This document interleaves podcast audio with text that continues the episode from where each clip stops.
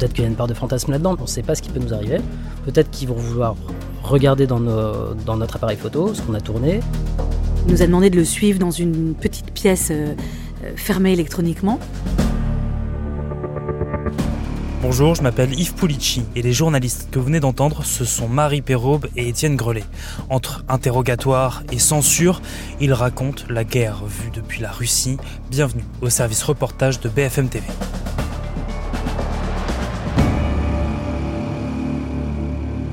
Salut Marie, salut Étienne. Salut. Salut. Vous êtes tout juste de retour de Russie. Là, on est à la rédaction de BFM TV. Vous avez passé une semaine à Moscou et euh, dans une petite ville près de l'Ukraine.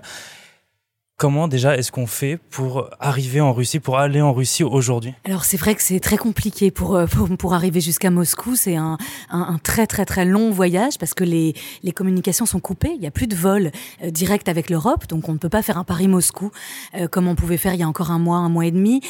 Donc on est passé par Dubaï. On a fait un peu le tour de la terre. Hein. On est passé par Dubaï et puis on est arrivé à Moscou après je sais pas combien d'heures. 24 euh. heures de, de, trajet à peu près, voilà, pour, pour arriver jusqu'à Moscou, alors que normalement c'est 6 heures. Vous vous attendiez à quel accueil en tant que journaliste euh Mais En fait, c'est vrai que partir en Russie, comme il y avait très peu de gens qui étaient, de journalistes qui étaient euh, depuis le déclenchement de la guerre partis là-bas, on avait une, on était dans l'expectative, on savait pas exactement ce qu'allait nous, nous, nous arriver en arrivant.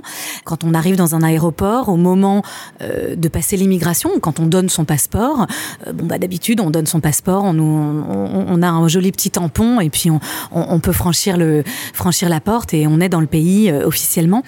Euh, et là, quand on est arrivé, en fait, ils nous ont euh, gardé, ils ont gardé nos passeports. Ils sont tournés vers nous, ils nous ont demandé d'aller nous asseoir sur deux chaises.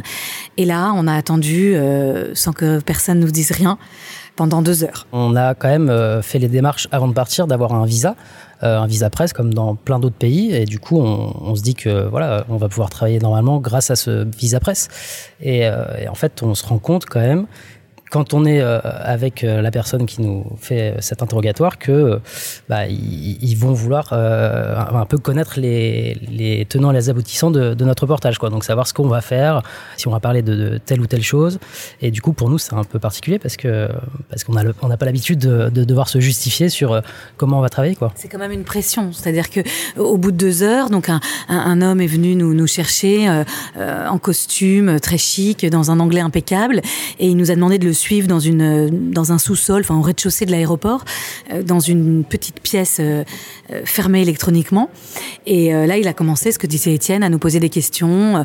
Quel type de reportage Qui on était Est-ce qu'on connaissait Alexei Navalny, qui est l'un des opposants célèbres, opposant de Vladimir Poutine Moi, il m'a demandé un moment si je savais comment on disait espion en français, spy en français. Donc, ce sont des choses anodines, mais tout d'un coup, on se dit mais pourquoi il me pose cette question? Est-ce qu'il y a des choses qu'il faut dire? Est-ce qu'il y a des choses qu'il faut pas dire? Euh, Voilà, donc on, est on, on, est tout de suite mis dans l'ambiance et c'est très récent. Avant, quand on allait en Russie, même en tant que journaliste, on n'était pas accueilli euh, comme ça par euh, par un membre du FSB. C'est ce que nous, nous ont dit nos contacts après sur place, c'est que les, la personne qui nous avait accueillis faisait probablement partie des, des services secrets russes. Et à ce moment-là, vous dites que vous allez pouvoir faire normalement votre travail en Russie, comme avant la guerre? À partir du moment où on est passé, euh, voilà, on, on, se dit bon, déjà une, une première partie de, de, notre périple est, est passée, donc euh, voilà, on, on se met en direction de l'hôtel, et puis ça nous conditionne un petit peu par contre pour, euh, pour tout le reste du, voyage. On sait qu'il y a cette chape de plomb qui, qui est en train de s'installer sur le pays et du coup qu'on va devoir sûrement travailler dans des conditions euh, un peu différentes de d'habitude. C'est quoi les conditions un peu différentes de d'habitude? Il y a d'abord le contenu euh, de ce qu'on va dire. Il y a des mots qu'on ne peut pas dire, comme le mot guerre par exemple. Il faut parler d'opérations spéciales. Donc quand on fait des directs, des duplex, euh, bon, on se cadenasse forcément un petit peu. On fait attention à, à, à choisir les bons mots. Euh, et puis il y a aussi le fait d'interviewer les gens, les gens qu'on interviewe, les personnes avec qui on travaille sur place, de ne pas les mettre en danger. Donc on est toujours un petit peu prudent. On fait les choses rapidement notamment par exemple un, duplex qu'on a fait euh, de nuit, euh, peut-être Étienne tu peux raconter, où notre traducteur nous disait ne, mettez pas la lumière. Euh, on s'est installé le plus tard possible, euh, parce que en fait voilà c'est le, le, le, duplex de nuit avec la lumière qui est quasiment obligatoire puisque sinon on ne voit rien. Ça stressait vraiment notre fixeur, donc la personne avec qui on travaille sur place, qui euh, en fait fait tout le travail en amont de notre venue sur place, c'est-à-dire qu'il caste les gens sur place, il va sélectionner des gens qui vont être parlants pour l'angle de notre notre sujet. Et, puis c'est un relais en fait indispensable sur place pour nous qui ne, qui ne connaissons pas le terrain comme lui le, le, connaît. Il connaît Moscou par cœur, il a un réseau. Donc voilà, c'est quelqu'un qui en fait sans qui le sujet n'est pas possible.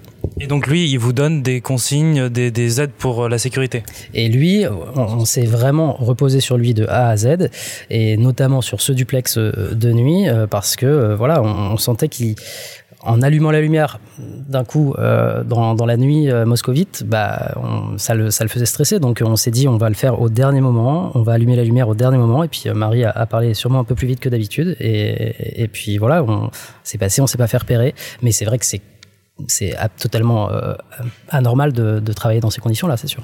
Parce que c'est quoi le risque si vous êtes repéré?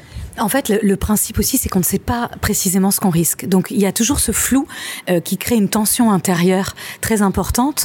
Euh, on ne sait pas si euh, notre fixeur, justement, avec lequel on travaille en confiance et qui, lui, est l'un des derniers, en plus, à rester sur place pour travailler avec les journalistes, donc qui, qui risque potentiellement 15 ans de prison. voilà, on sait que les risques sont très élevés pour lui, mais on ne sait pas vraiment si ça peut tomber, quand ça peut tomber, pourquoi ça peut tomber. Donc, en fait, c'est cette incertitude qui nous met toujours euh, dans une forme d'inconfort euh, de travail. Vous êtes parti en Russie pour raconter la guerre vue par les Russes. Comment est-ce qu'on s'organise sur toute la semaine euh, On reste à Moscou, on part dans une autre ville? Vous pouvez me raconter un peu? On était basé à Moscou, donc au départ on est basé, on, est resté à Moscou. On a rencontré une famille de moscovites de la classe moyenne. Elle est professeure de musique, lui accordeur de piano. Alexandre essaie de joindre son père, qui se retrouve coincé, à 74 ans, au milieu des combats en Ukraine, où il vit. Il ne répond pas. Ça fait deux jours qu'il n'est pas connecté au réseau. Alexandre est évidemment inquiet et il semble un peu perdu. D'après lui, son père ne sait pas quel camp bombarde sa ville. Il n'a pas d'informations précises sur ce qui se passe. Il entend surtout des bruits, des rumeurs, qui sont souvent démentis ensuite. Au départ, ce qu'on veut, c'est comprendre comment les Russes vivent ce conflit, qu'est-ce qu'ils en comprennent, qu'est-ce qu'ils en savent. Et c'est vraiment tout de suite, voilà, nous on est vraiment des vrais reporters, euh, et c'est vraiment donner la parole aux gens, essayer de, de, de, de comprendre. C'est très basique, hein, mais c'est pour nous vraiment l'essence de, notre travail. Euh, donc on est resté un petit peu à Moscou, et puis ensuite on voulait aussi voir, parce que la Russie n'est pas Moscou, euh, on voulait aussi aller dans une campagne, voir comment ça se passe euh, à des centaines et des centaines de kilomètres de la capitale. Et c'est là qu'on est allé dans ce petit village pile poil entre la frontière ukrainienne et, et Moscou, voir comment vivent les, les gens à la campagne, qu'est-ce que eux perçoivent du conflit, est-ce que c'est différent de Moscou, comment comment ils vivent les choses? Et à quoi ressemble euh, la Russie, Moscou et cette petite ville? Bah Alors Moscou c'est une grande métropole avec euh, très occidentalisée. Alors j'étais jamais allé à Moscou, mais on m'avait toujours dit que c'était voilà une grande métropole euh, où les gens font la fête, où les gens boivent des verres, vont au restaurant. Ils continuent à faire la fête, à aller au restaurant, mais bon il y a déjà ces, ces devantures fermées et on sent dans les états d'esprit, on, on sait qu'il y a déjà beaucoup de gens qui ont fui, beaucoup de gens qui sont ouverts vers, l'Occident, qui ont fui euh, notamment Moscou, des intellectuels, des journalistes et en fait, en parlant un petit peu aux gens, ça, on, le ressent à, Moscou.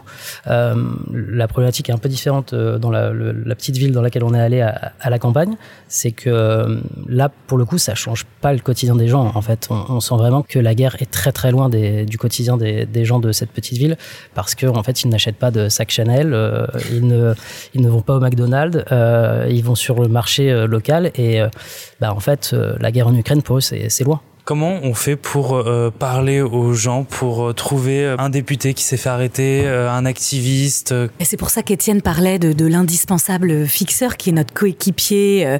On, on, travaille vraiment tous les trois en fait. Et il se trouve en plus que notre fixeur était un très très bon journaliste, un homme vraiment génial et, et passionnant et très intelligent et qui était très bon reporter.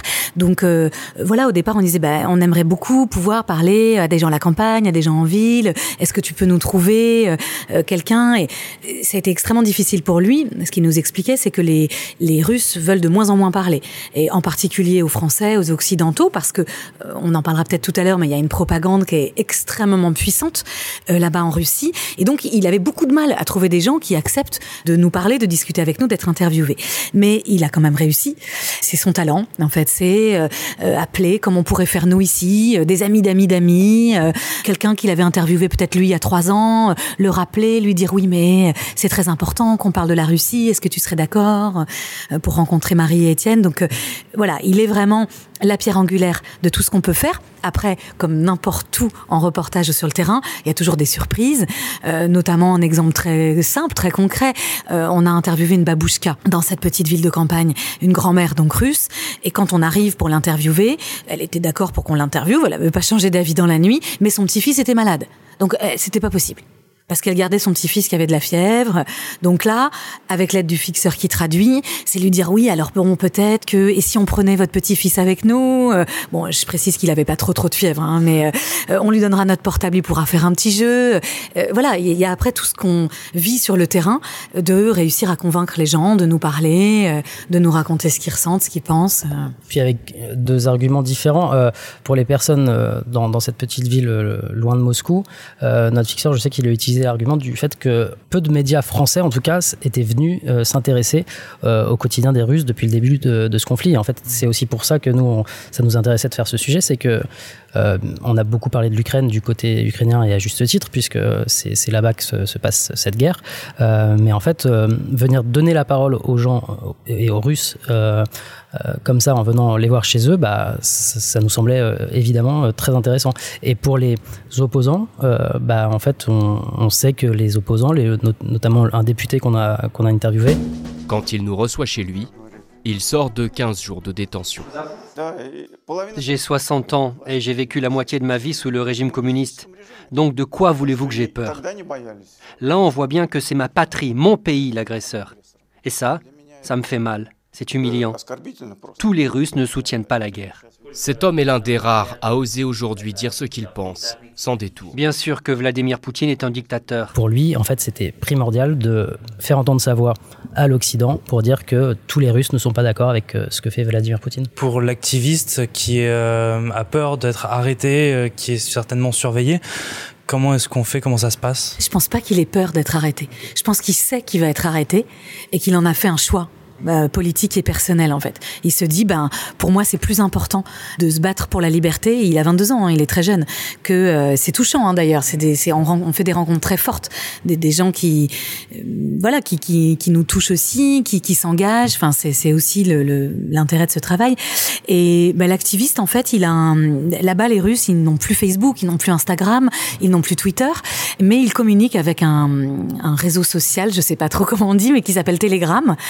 En fait, lui, il a fondé une chaîne Telegram et il a euh, beaucoup d'adhérents et donc il est sur Telegram et notre fixeur l'avait trouvé par ce biais-là. Il y avait euh, des dispositifs spéciaux de sécurité, de rencontres. Euh. Pour tout vous dire, avec cet activiste-là, lui, il était même d'accord pour témoigner à visage découvert et c'est nous qui, en en parlant avec Étienne, avons décidé de le flouter parce que euh, il ne mesurait pas forcément tous les risques. Il est assez jeune. Euh, voilà, on voulait pas euh, pouvoir être à l'origine de son arrestation. c'est lui qui a eu des, des aides. vous savez, les aides qui, qui sont le symbole de l'armée russe, dessinées sur sa porte, la porte de chez sa mère, parce qu'il vit chez sa mère. Et donc, il est déjà repéré. Et ils ont écrit Ne trahis pas ta patrie. En ce moment, j'essaie de ne pas rester trop longtemps à la maison. J'essaie de ne pas être là la nuit. Pas à cause des gens qui ont peint ça sur ma porte, mais à cause de la police. J'ai peur d'être arrêté pour un mois ou même plus, parce que j'ai participé à une manifestation contre la guerre. Et je pense qu'ils vont finir par le faire. Voilà, on voulait pas le faire plonger un petit peu plus. Il y a eu un moment particulier de tension, c'est quand vous êtes dans cette petite ville, les euh, services de renseignement viennent vous voir. Ils contactent euh, notre fixeur, donc ça faisait à peu près deux heures qu'on était euh, sur place, qu'on travaillait sur place. On venait de tourner la, une séquence sur le marché de la ville avec la, la babouchka en, question qui fait l'accroche du sujet. Donc. Et après cette séquence, donc notre fixeur reçoit un. en plus, on, du coup, on s'était un petit peu détendu. On se disait que euh, voilà, Moscou était loin, qu'on était loin des, problèmes éventuels. Et euh, en fait, à ce moment-là, il y a notre fixeur qui reçoit un, appel sur son téléphone portable. Et il se trouve que c'était le représentant local du FSB, les renseignements euh, russes, le service de renseignement russe. Là, c'était le représentant local du FSB qui demandait à nous voir et qui demandait à savoir ce qu'on faisait ici, dans cette petite ville, et qui s'intéressait à ce que ce qu'on ce qu'on allait en dire, quoi. Ça passe pas inaperçu une équipe de télé euh, dans cette petite ville? Ben non, je pense qu'on était un petit peu exotique en effet pour les habitants de la ville, mais euh, c'est surtout en fait on ne sait pas très bien qui nous a dénoncé, parce qu'on a été forcément dénoncé. Alors est-ce que c'est le journaliste local euh, qui a donné le numéro de notre fixeur à l'agent du FSB avec qui il est très lié, très ami? On ne sait pas très bien. Cet agent arrive là où on était, on, était en train de, préparer un direct, donc du coup on annule le, direct et ça a duré, ça a duré longtemps quand même, en plus d'une heure. Ils vous ont fait passer un interrogatoire? Non, pas du tout. En fait, on était, on s'était posé pour écrire le direct et pour transmettre dans un café, dans le petit café de la ville, et donc ils nous ont rejoints dans le café. Alors ça a l'air informel, sympa comme ça, mais euh, je vous assure que quand ils passent la porte, euh, c'est tout bête, mais par exemple, il sourit pas du tout. Donc c'est quelqu'un qui a un visage extrêmement fermé, qui arrive, qui se pose, euh, il nous regarde à peine, tout se concentre, il se concentre en fait son attention sur sur notre fixeur et l'échange avec lui. Que font-ils là?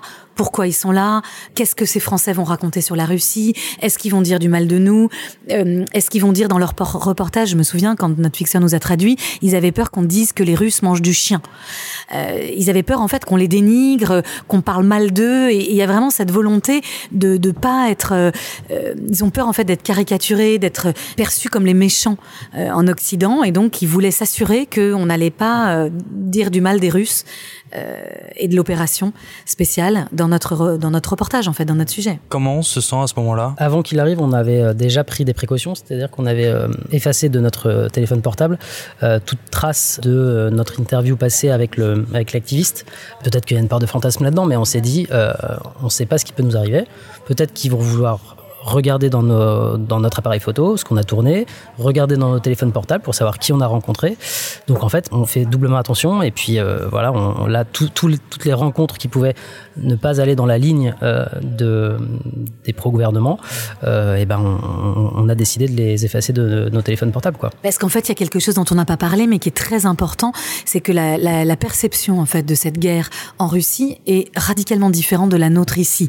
Ça nous a vraiment euh, sidéré toutes les images de Mariupol, euh, de cette ville martyre qu'on a, qui, tourne en boucle sur nos chaînes euh, ici en France, les mêmes images sont présentes sur les chaînes russes, donc c'est très surprenant qu'on sait pas.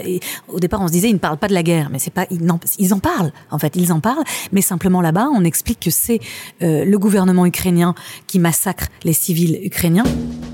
Voici les informations sur la première chaîne. Bonjour. À Donetsk, à nouveau des bombardements des forces ukrainiennes. Cette fois, c'est une école et un jardin d'enfants qui ont été touchés. Une femme est morte à la suite de cette attaque. Situation humanitaire difficile à Tchernigov. 120 000 personnes y sont bloquées.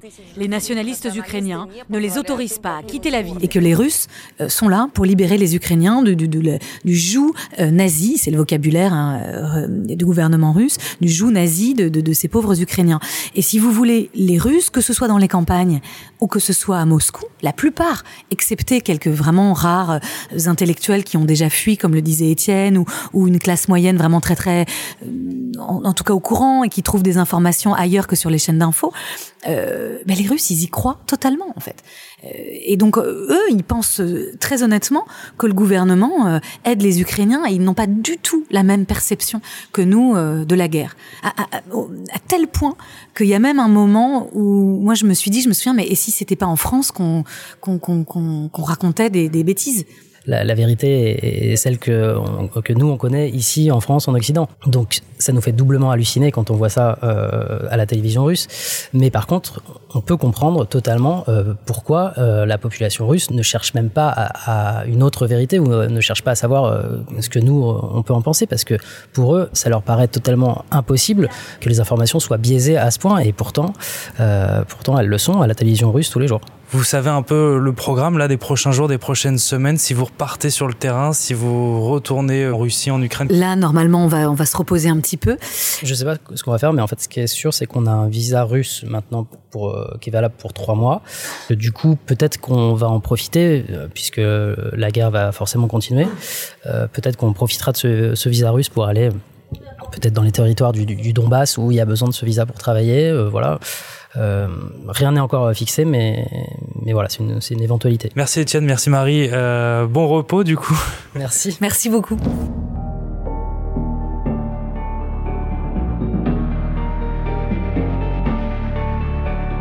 Merci d'avoir écouté ce nouvel épisode du Service Reportage, un podcast créé pour raconter différemment la guerre en Ukraine. De nouvelles histoires arrivent, alors abonnez-vous. Nous sommes sur toutes les plateformes de streaming, sur le site et l'application BFM. Et si cet épisode vous a plu, n'hésitez pas à lui mettre une note.